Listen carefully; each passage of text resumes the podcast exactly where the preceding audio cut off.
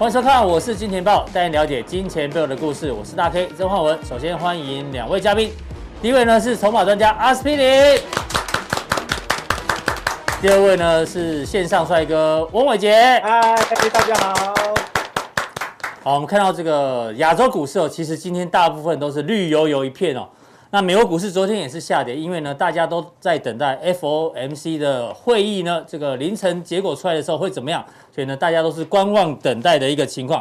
不过台北股市呢，今天哦，虽然中场跌了六十三点，但是呢，还是非常热闹。我相信呢，大家最想知道的还是在于航运族群，因为航运族群呢，今天的成交比重啊，一度来到六成以上，而且呢，很多的个股盘中哦，出现涨停打开的情况之下，那这个盘中啊，涨停打开的时候呢，发生一件事情哦，期货呢，哎呦，竟然出现一个哇！这算肥手指还是错账？不知道。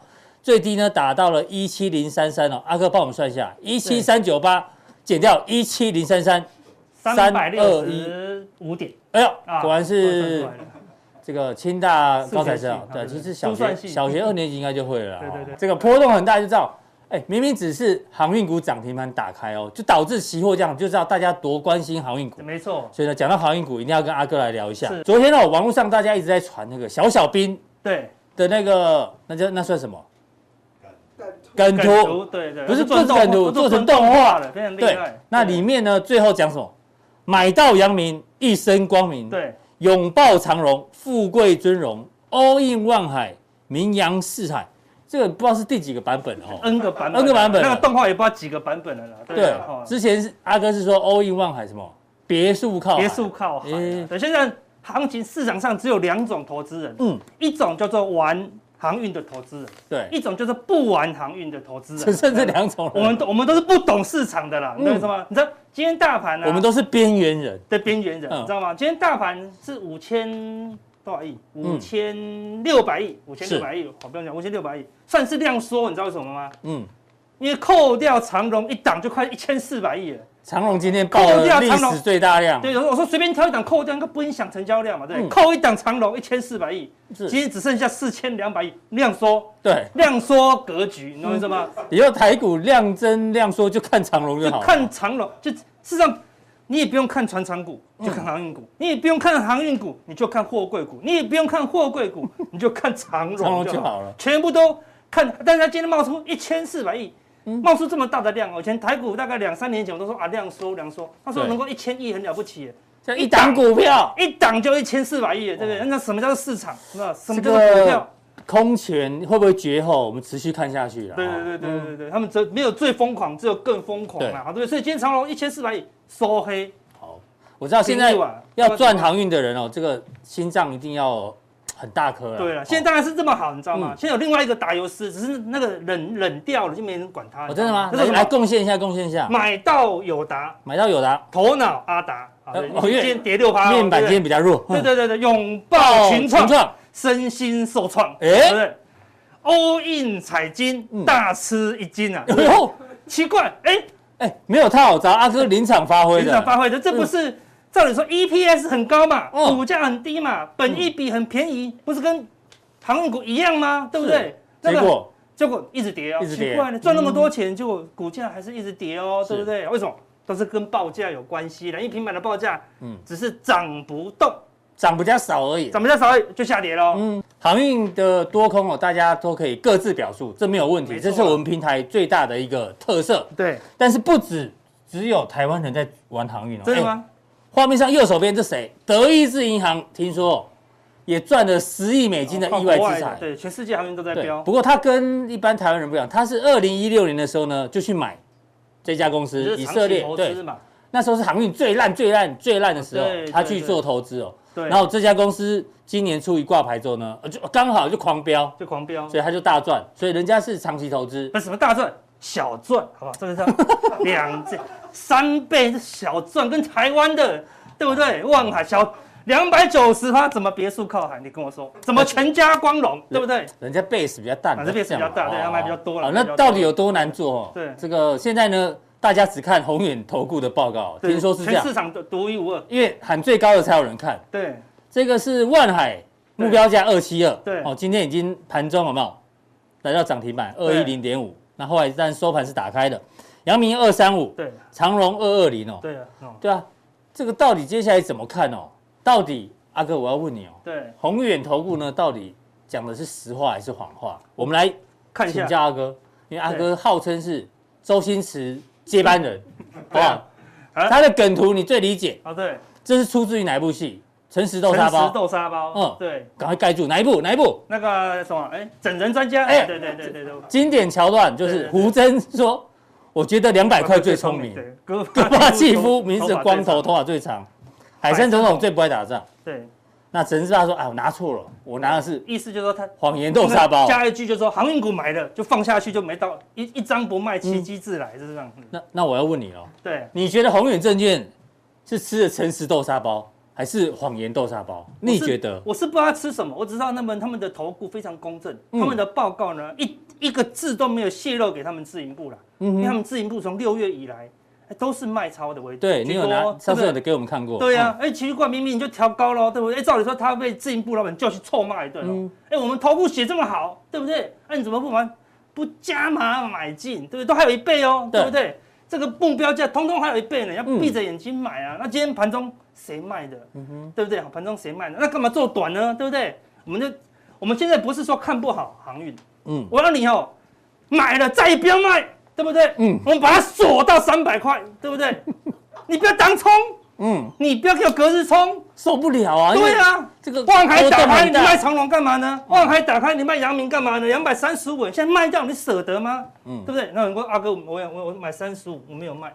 好，对不对？那你买三十五，当然就不会怕啊，对？对对对。我们现在去追，现在追追这个价格，我会怕，对不对？没错。这样看，你叫投资人去接这里，哇，两百零一，他好高兴哦，对不对？涨停锁起来了，对不对？一杀下来，他会怕，超怕的。今天这种跌法都是那种快市，有没有？对呀，都是市价单。你买七十二不会怕嘛，对不对？对，那种你买七十二，问我问我阿哥，阿哥，望海买七十二有什么建议？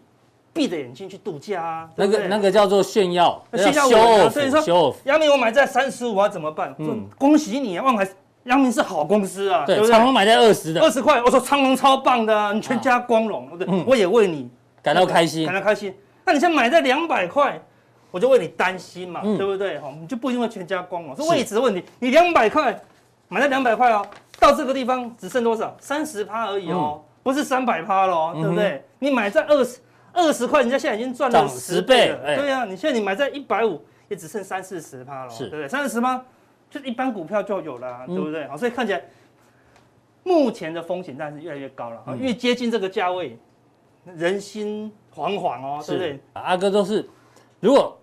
宏远投顾，它真的有调节，大家可以去查筹码，继续看。它如果真的有卖，那就是有卖，但它目标价就是在这里，也没骗大家。对，大家自己去评断一下。对，好，反正它的报告跟它的动作还没说一样啊，对不对？好，所以说，呃，风险，好，大家自己衡量。我们这边都是提醒风险，是提醒风险，不是叫你放空哦。对啊，我们提醒风险以后，哎，你马上去买航运赚钱，那我就恭喜你啊，对不对？但有些频道还是叫你买航运。嗯，他只跟你讲获利，那你买了以后亏钱，他要负责吗？哎，他不负责哦，他就说啊，因为行情不好啊，嗯、因为我以为我以为基隆港也会塞港，结果基隆港没塞港啦，哎呀，看错，嗯，那他会负责吗？他就不负责哦，对，不对？对，啊，他说那就看看台中港会不会塞港这样子，是对不对？他就所以说我们提醒风险不会错，嗯、哼对不对？我们也就没叫你放空啊，对不对？嗯、所以我们都讲一些好的话，但是现在怎么了？整个航运股里面都是赌场的嘛，都是 casino 了，对不对？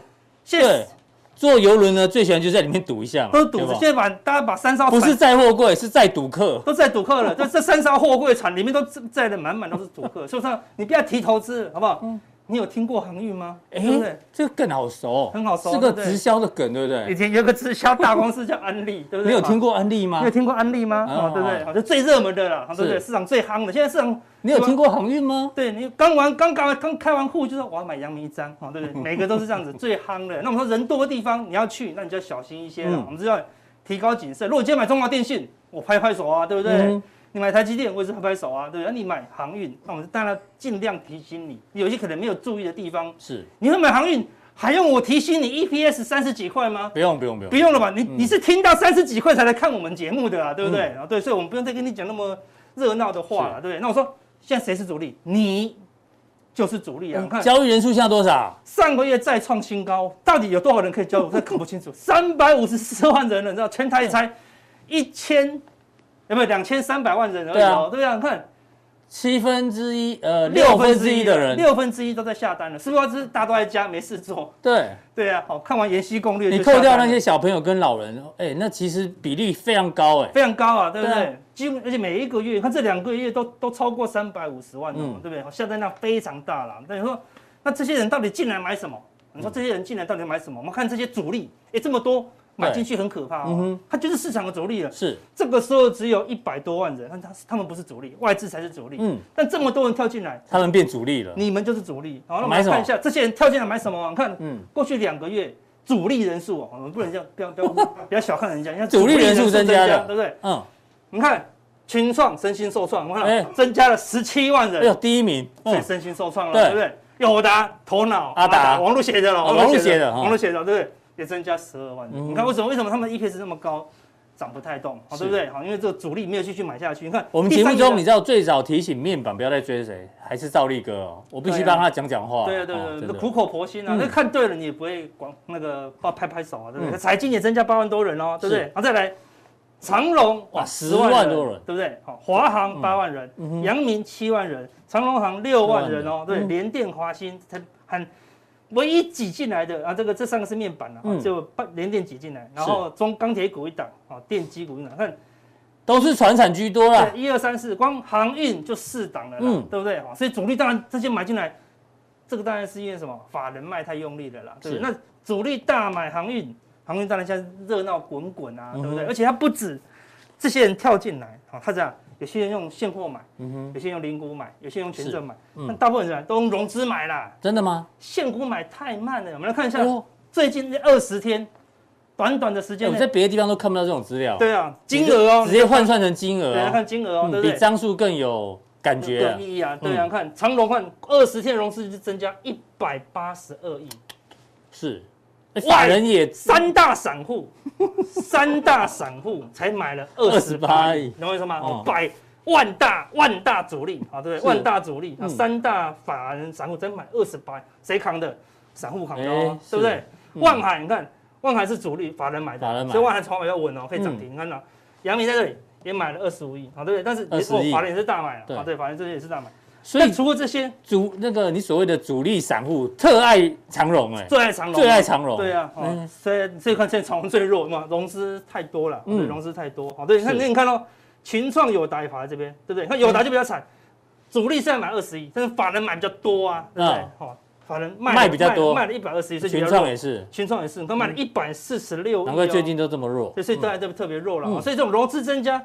法人如果是卖超的啊，你就要谨慎一些。那另外一边相反的，过去二十天看，哎、欸，一月初而已，才短短半年哦，台积电好像不会做事情了一样。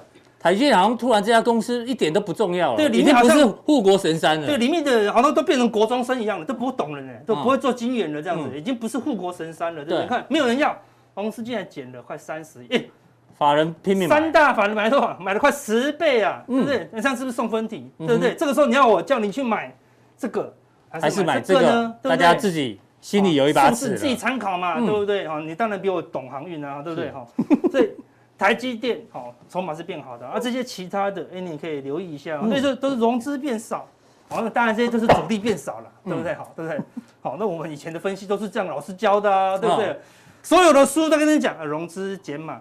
法人买是 OK 的，对。那现在是崭新的时代，对，难度当然很高，对不对？好，所以这些好可以参考一下。我的融资跟增，我只要跟大家讲说，现在的热，嗯，就是散户所造成的。好，那当然涨的时候当然没问题，大家一起买上去。对。但是有时候散户一个恐慌，就像就像前阵我们前阵的疫情的关系，嗯，我们的疫情是跟世界来讲大巫见小巫。那印度疫情这么猛烈，对，照样喷啊，照样过高，对不对啊？但是。为什么疫情一点点就跌成这样？就是因为散户太多了，好，所以散户太多，一点点利空，哦，就会这样子。好，那现在另外一个重点了，外资偷偷做多吗？这个大盘今天出现一点震荡，又要开始解行情哦。对，解行情哦，对不对？好，不要说都只是骂骂，一直讲行情不好，提醒提醒 提醒风险，提醒风险。好，对我跟你讲，你买搞把人讲哦，对不对？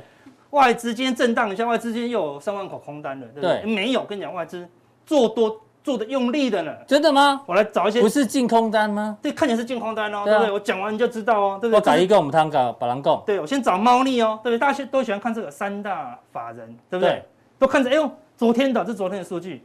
外资期货空单三万一千万一千两百六十九，做空啊？对啊，净空单。第一，上一次的高点是外资快空到四万口了，哦，对不对？这次只有三万口，有点高，但没有到最高。但重点这不是猫，你看到猫放在哪里？红花放这里耶。哎，一三零三这么小的数字，那这是什么？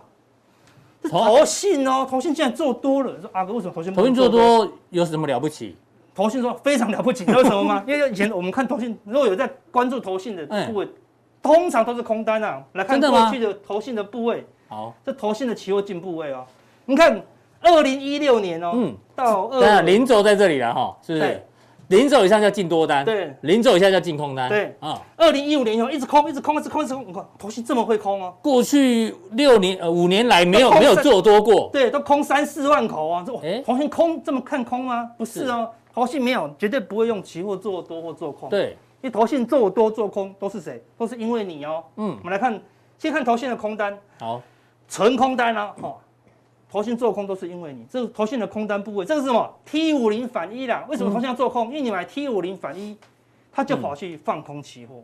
这是这个商品的唯一功用。是。哦，你你付钱给他经理人，他就帮你。他帮你去空期货。开始期货，我看所以越多人买，他的期货呢就空越多。对啊，所以他是被动去空的。对，所以他的空单增加是因为这样子。那最近因为。第一，空的人空的人变少了，嗯，加上指数一直涨嘛，对，你空单就一直输嘛，对不对？所以它的空单规模就越来越小，越小。因为以前这个 T 五零反应都有十五块、十块，现在剩四五块了，已经很久没有注意它。再撑久一点，可能对它又又很危险了，对不对？所以投信的空单是因为这个，对不对？那投信的多单呢？奇怪，我看喽，这是 T 五零反一嘛，对不对？外资之前这边有买一阵子，后来又退掉了，对不对？哦，之前疫情涨一点点，又掉下来了，谁买？融资买的啊，都是融资在买的啦，都是散户在买的啦。所以大盘当然涨的空间是基比较高哦，因为散户都在做多嘛，对不对？好，那这是空的部分，我们来看投信做多的部分哦。这是看投信的空单，最多到这里哦，五万口空单哦。但是这是红色是什么？投信的期货多单。你看以前从来没有做多，嗯，从二零一三年哦，从来不做多，从来不做多。哎，二零二零年大概四月左右一直做多。大概八月忽然大量做多，嗯，然后做多做多做一加嘛，这边又用力做多，高达多少？看一下两万口喽。对，头信莫名的多单增加到两万口，加上空单变少，才导致什么？头信翻多。所以重点不是空单啊，它本来就蛮多空单的。嗯，头信为什么要做多呢？对不对？一样啊，还是因为你。所以我们去找啊，我就去用认真找，发生什么事情？一定有某个 ETF 造成怎么样？头信跑来哦做多的。我们看再找一下，继续猫你。你看这个商品肉正二，台湾五零正二的日 K 啦。他说谁谁让他做这么多？你知道是散融资吗？没有，没有融资啊。对，不多。谁买的？外资，疯狂买。大概就二零二零，看我们刚刚不是讲二零二零八月投投信就拼命做多吗？就是这里啊，投信他就在外资在这里哈。二零二零八月年的时候，一直一直增加部位，一直增加部位。那我说最近不是又用力做多吗？看外资又用力买了。是。买了多少？十二点六万张，累计买了十二点六万张。对，哦，所以你看，这是外资拼命在这一档，它是正二哦，正二就是两倍的台湾五十的涨跌幅，这只要大盘涨一趴，它就要涨两趴哦。嗯，好，所以它都要高杠杆，所以外资悄悄的在这半年忽然加进了这一档啊，当做它的多。那这样怎么解读？是所以外资就多单如果这样非常积极的话，你就小心。我们刚才看到 T 五零反一在这边，外资是怎么样慢慢减少的哦。对对，所以外资这样翘起来。外资卖了 T 五零反一，但是去买了台湾五十正二，所以除非未来交换，他把它卖掉，然后去买 T 五零反一，你才要小心一点。外资要转向，所以刚刚你讲了，投信的进多是进变进多单，对，然后外资也在做多正二，对，所以这样听起来法人是在偏多操作，是偏多的。我们来看这个商品到底是做多什么？五零正二哦，这是它的商品，嗯，持有台湾五零正二的商品，对不对？做什么？标的名称，哎，台股期货六呃。台股期货六月跟七月的，零六跟零七。比重最高，比重最高。四十四点六 percent，这边四十四嘛，对不对？只有一点点买股票期货，对？所以你看它大部分啊都买期货啦，对，所以外资只要一直去买这个 ETF，投信就是偷偷摸摸的帮他这种做多期货，而且外资看起来空单很多，哎，但是它的多单。所以外资自己本身有净空单大概三万口，对，但是他又买了一堆台湾五十正二，对，相当于快两万口的净多单哦。那这样这样子一一呃一加一减，只剩下一万口，剩一万口空单，加上他现货最近买的又比较积极哦，所以外资就没有那么空啊，就没那么空哦。哦，所以外资这边看起来是比较明显。这就是你今天跟我们讲的猫腻，对猫腻。所以我们之前。在加强这种讲过，我们认为大盘是怎样会过高的哦，是会过高的。现在慢慢的确是慢慢的往上涨了啦，好，所以这个蛮有趣的，因为一般人就只会看外资的净空单是多少嘛，那个水位多少。但是如果你把这个台湾五十加进去，加进去的话，这个数字就不一样，加是很明显的哦，对不对？正常这个东西是放在加强病的啦，对不对？不要说我们普通病都没有。最近生意不太好做，怎么这样？啊，真的好，对，是要放放进来的，我们要做一点口碑，对不对？不要说我们里面只有一直讲 对不对？所以讲航运大家很爱听，好，对不对？我们加点猫腻，嗯，对不对？最近很多朋友来啊，但是他们不一定会定加强定，但我们记得我们没有加强定就没有普通定哦，所以要多多支持我们的加强定。那加强定我跟他讲说，电子我 OK，好不好？航运你先你先起，好不好？嗯，航运现在在这里。可能还要再涨一倍，我不知道。对，它也有可能它在这里还是这里，不知道，都有可能。但我知道未来航运可能在这里哦，对不对？你不能套牢哦，好对，你要买航运可以，千万不能套牢，因为是在这一块。对。好，那电子呢？可能接近这一块，电子像人人的，对，你比重三十趴，当然在这里呀，对不对？成交比重六十趴，当然是很接近，甚至很接近上半部了啦，对不对？所以这个投资的角度来看，你是要买这里的，还是买这里的？对，所以我说电子我每个人找到适合自己的。如果你是极短线，喜欢刺激的，当然就是可能就买这里的。对，而我说像求稳的，喜欢布局型的，就在这里哦。所以大家加强定，我们继续帮大家找这个可以布局的电子股，好不好？加强定怎么定呢？我们请阿哥跟大家讲一下。好，这里有个有一个显示完整资讯，点下去，这三个好，挑其中一个点进去，嗯，好就可以点看到我们的加强錠。我们相信还会有更多更多的干货，嗯，好来给大家。好，非常谢谢阿哥今天带来的这个外资的猫腻哦，我觉得这个哎在别的平台看不到，非常的重要哦。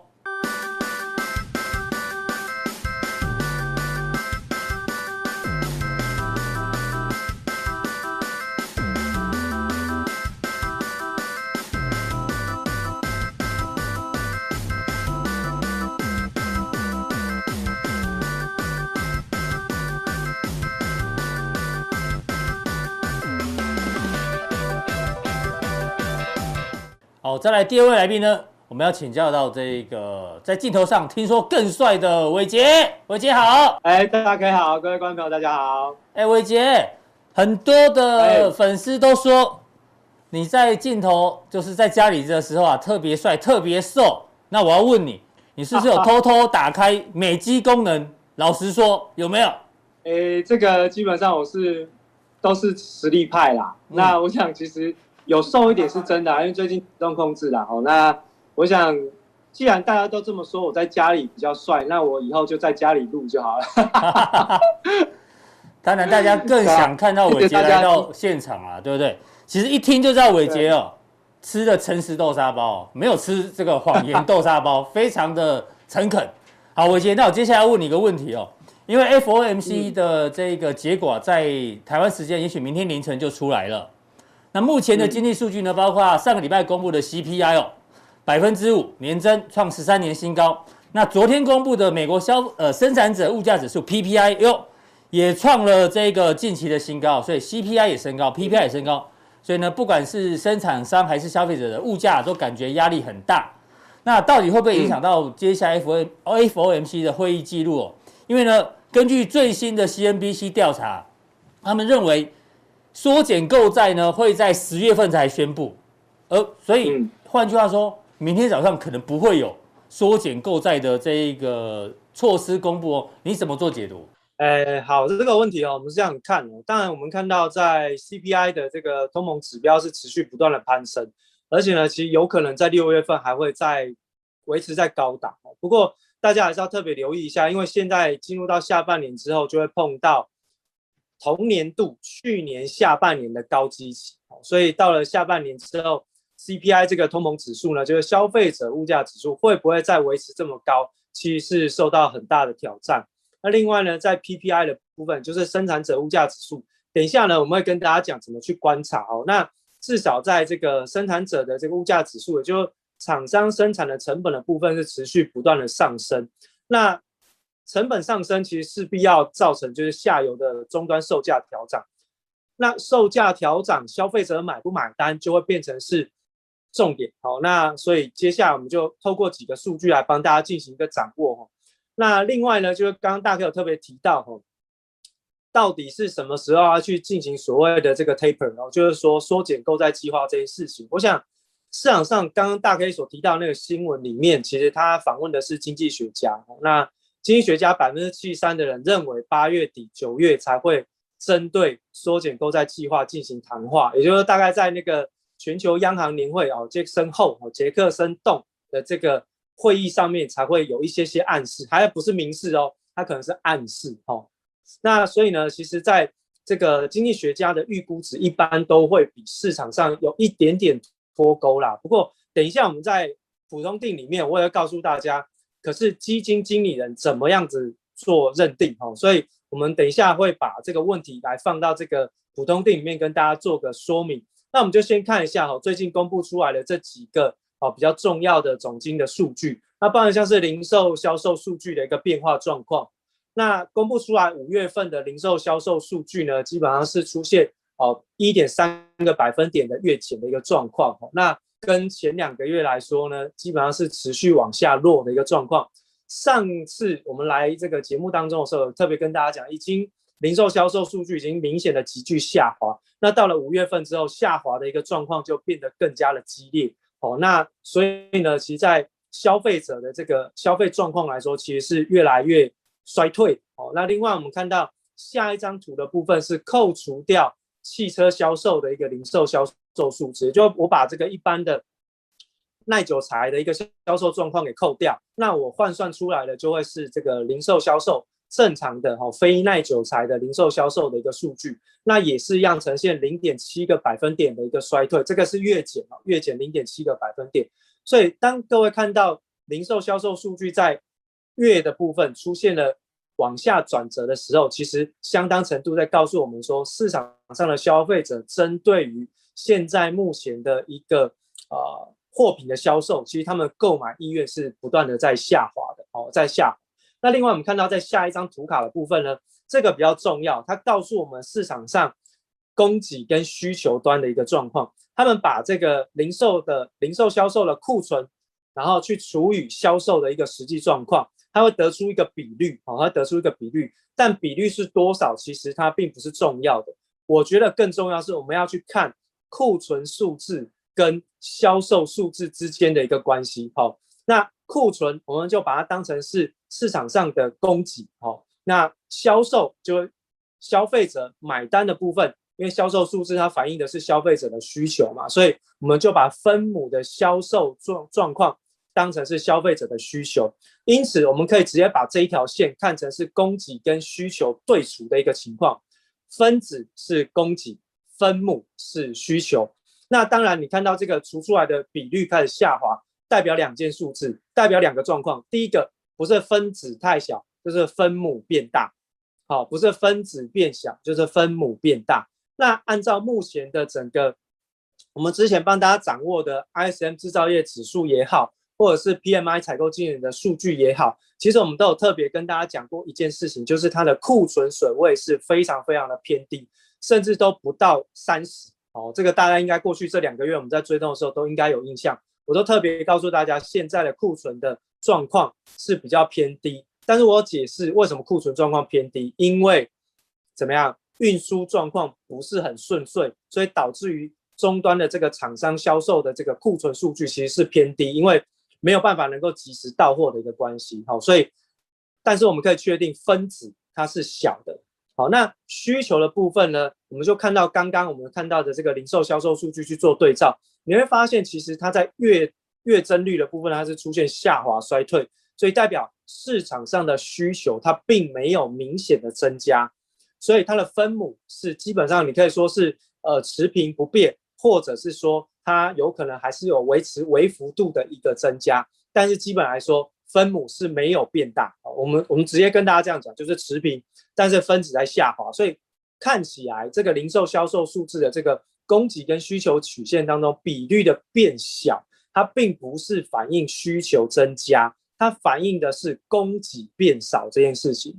好，那供给变少，就回过头来看我们前两个礼拜跟大家追踪的那个啊库存减少的一个状况，我们的说明就好了。但是这一件这边我们告诉大家，其实是供给减少，而不是需求增加。那需求增加才会带动实体经济增长哦，这个是大家一定要先有的一个观念。好，另外我们看到在下一张图里面呢，我们看到哦有一个数据叫工业生产指数哦，那工业生产指数呢在五月份公布出来呢，它的月增率的状况呢是零点八个百分点的正成长。好，那这个其实算是不错哦，因为你一定是市场上有需求才会有生产哦。那这个我们对照上面。的这个零售销售状况来说，其实就有一点点差异，对不对？所以，我们刚刚在下结论的时候，会跟大家讲说，哎，好像并不是因为哦，这个分母哦是有向下减少哦，是呃，对不起，是分母有增加。但是我们看到，其实，在工业生产指数的部分，它的增加其实代表相当程度市场上的需求维持在一个比较稳定的水平，它并没有减少。哦，因为它必须要去维持一定的。这个供需的一个状况，那需求还是存在，只是它没有大幅度的增加，所以它的月增率是持平的。你看，就大概就跟去年的下半年差不多。你看去年的这个第三季、第四季，它的整个工业生产指数大概就跟现在的水准差不多。也就是说，我们现在它的需求是只是回到二零二零年，就是去年的下半年同样的水准。你说有没有额外增加？没有额外增加。好。那我们看到下面是制造业的工业生产指数。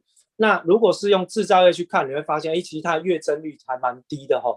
那虽然相较上个月有增加一点点，可是它增加的幅度也没有很多，月增率只有大概不到一个百分点，就零点九个百分点而已。哦，所以我们才会对照刚刚的这个哦需求的状况，我们说，哎，虽然说你从工业生产指数刚刚，哎，月增率有增加，可是它的增加幅度并没有太大的变化。也没有太大的增加，所以在市场上消费端的一个需求，其实大概就是缓步增加一点点，或者是就是持平而已。好，那这个是对照工业生产指数你可以看到的一个状况。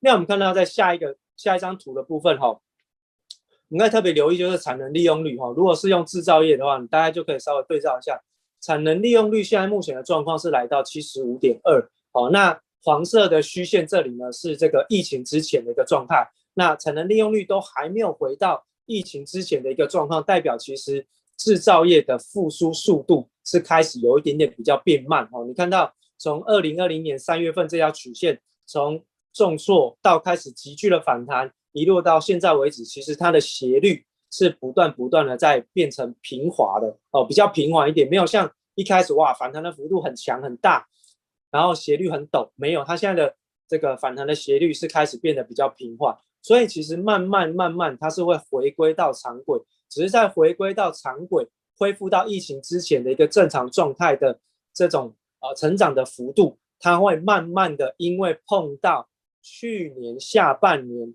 不管是产能利用率，或者是工业生产，或者是一些相关的需求等等，它的高基期都会有所改变。所以你可以预期这一条上升的这个曲线，它的角度会越来越平滑。然后慢慢慢慢的才会回到黄色的虚线，就回到疫情之前。好，这个其实用技术分析去去解释也可以，因为前面有一个比较明显的头部形态，那你跌升之后的一个反弹，越碰到头部的一个反压，你的压力就会越来越大，所以你的涨速变慢，然后呢，这个上涨的幅度会缩小。哦，这个同样的一个逻辑也可以去这样子做解释，用这样子解释大家比较好理解啦，哦，比较好理解。好，那另外我们看到在下一张图的部分呢，我们看到这个 PPI 哈，就是刚刚大 K 开始破题，我们看到这个 PPI 的物价，这个生产者物价指数，其实月增率来到百分之零点八。那其实呢，也可以看得出来，它的整个生产者物价指数虽然是维持在相对这几年的高档，可是呢，也开始微幅度的在慢慢的缩减当中。也就是未来你看到在原物料的上升的这个过程里面，它的涨速。涨幅都会开始慢慢的变平缓，好，那另外呢，我们就喜欢把这个 CPI 跟 PPI 来进行一个对比，好，那所以我们看到在 CPI 跟 PPI 的这个收敛的一个幅度上面，为什么要这样做观察？CPI 代表的是消费者可以接受的一个价格，那必定是消费者买了之后才会产生 CPI 的这个数据。那 PPI 呢是厂商制造产品的一个成本。哦，那当 PPI 超过 CPI 太多，代表其实哦这样子的一个状况是比较异常的，也就是生产成本太高，然后下游的消费者不买单，所以呢，你在整个获利的状况反而会出现怎样？生产停滞，因为我的成本太高。造成下游的消费者不买单，成本无法转嫁的过程当中，我就势必要去进行减产。哦，那上个月的这个呃 ISM 的制造业指数其实有出现这样子的一点点的一个味道。可是我们看到在 CPI 跟 PPI 的部分正在出现呃缓步的一个收敛，就是说现在看起来哈、哦，消费者正在接受成本的转嫁这件事情。不过因为它的接受的程度不高。所以你才会看到说，刚刚我们看到的这个所谓的零售销售数据，其实是在下滑，因为有些东西是我非买不可，好，有我非买不可，所以我只能接受成本的转嫁。但是如果我可以去把这个选择，可以去呃，我可以找到另外的一个产品去做替代的时候，那当然我就不接受你的成本转交，我买便宜的东西就好了。所以。消费者是在接受成本的转嫁，没有错，但是他并没有全面性的接受，而这样子的一个状况，影响到了厂商的一个获利的利差空间。因此，为了要去因应成本高涨所带来的获利压缩的一个状况，厂厂商只好怎样？只好在生产的这个数量上面进行一些调整。哦，所以其实就目前看起来，在整个啊、这个。呃不管是在总体经济面的这个消费者端，或者在生产者端，其实都在进行一个比较属于平衡式的一个调整。哦，所以其实讲到这一边，我们大概简单的帮大家下一个结论，就是说需求，哦，需求其实还是存在，只是它没有持续的增加，所以它就是维持在一个稳定的状态。那现在目前你所看到的这个价格高涨，原物料的价格高涨，其实呢，它都是属于一个。哦，货币超发的一个热钱的现象，就是钱太多所带动的一个金融现象而已。那成本上涨的过程当中，其实在下游的这个转嫁不顺利的过程里面，就造成零售销售数据的一个下滑，也就是消费者的购买意愿比较偏低的一个状况。那如果一旦消费者不买单的状况是越来越严重，哦，比如说接下来在这几个月当中，下半年我们看到 CPI 开始慢慢的回落，然后呢，你看到说，哎，其实，在零售销售数据不断持续的在下滑，那代表消费者不接受成本转嫁。那如果这样的状况越来越频繁，你会倒逼，也就是说，下游的消费者不买单，然后你会逼迫生产者去进行生产的，呃，这个产品的减少，哦，就是减产。简单来说，就是下游消费者不买单，然后呢，生产者减产。减产完了之后呢，上游的原物料价格就会开始出现修正，所以有可能是终端消费者的不买单，倒逼回去上游的原物料的价格的下滑，哦，这个是有可能的，所以大家可以稍微留意一下接下来这几个月的一个状况，尤其是我们特别提到 CPI 已经要开始慢慢的碰到高基期的一个影响，所以它本来进入到下半年就会慢慢的减缓，这很正常。那另外呢，最近这几天哦，这个原物料价格其实回档修正也蛮严重，所以。其实呢，未来这几个月哈是非常非常重要的一个观察的这个重点期间哦，这个大家特别留意。好，另外我们再看到就是说下一张图卡，我们就开始来回应，就是说刚大概有特别提到，就是 FOMC 的利率决策会议，它到底什么时候要开始进行哦？这个是访问基金经理人哦，百分之六三的基金经理人预期到八月底哦，其实才会出现缩减购债计划的一个状况。那这个呢，基本上。呃，我们还是参考就好，因为现在目前不管是经济学家还是经理人都预期哦，八月底才会缩减购债计划。但是我就讨论一件事情，那 FED 怎么去处理 overnight RRP 突破五千亿，将近快六千亿的一个状况？这代表流动性非常非常泛滥，怎么样去处理？因为如果一旦不处理，它引衍生出第二个问题，就是可能美元的价格它会出现比较偏负利率的一个发展。那如果美元一旦出现了贬值或者是呈现负利率的一个状况，其实都会影响到美元霸权在全球的一个地位，所以这个是美联储在这个月可能要去讨论的一个问题。那下面这张图卡呢，我们要讲的是这个十年期公债殖利率在最近出现了拉回哦。那拉回其实就很诡异，因为 CPI 仍然在高档，可是呢，代表预期通货膨胀的一个十年期公债殖利率却在拉回，这出现一个很明显的背离现象。那它到底代表什么样子的意思？哦，到底代表什么样的意思？大家可以看今天盘面上的航运类股的表现，你就可以找到答案。那接下来我们在加强錠当中呢，我们要跟大家讲的就是我们去追踪哦，到底商品的指数哦，超级周期是不是真的要来？还是就如同上个礼拜我们特别跟大家讲到神童的预言一般？诶，接下来你应该要怎么样去进行策略的规划跟操作？我们利用几个商品原物料来跟大家进行一个说明。更精彩的就在加强定，别错过喽！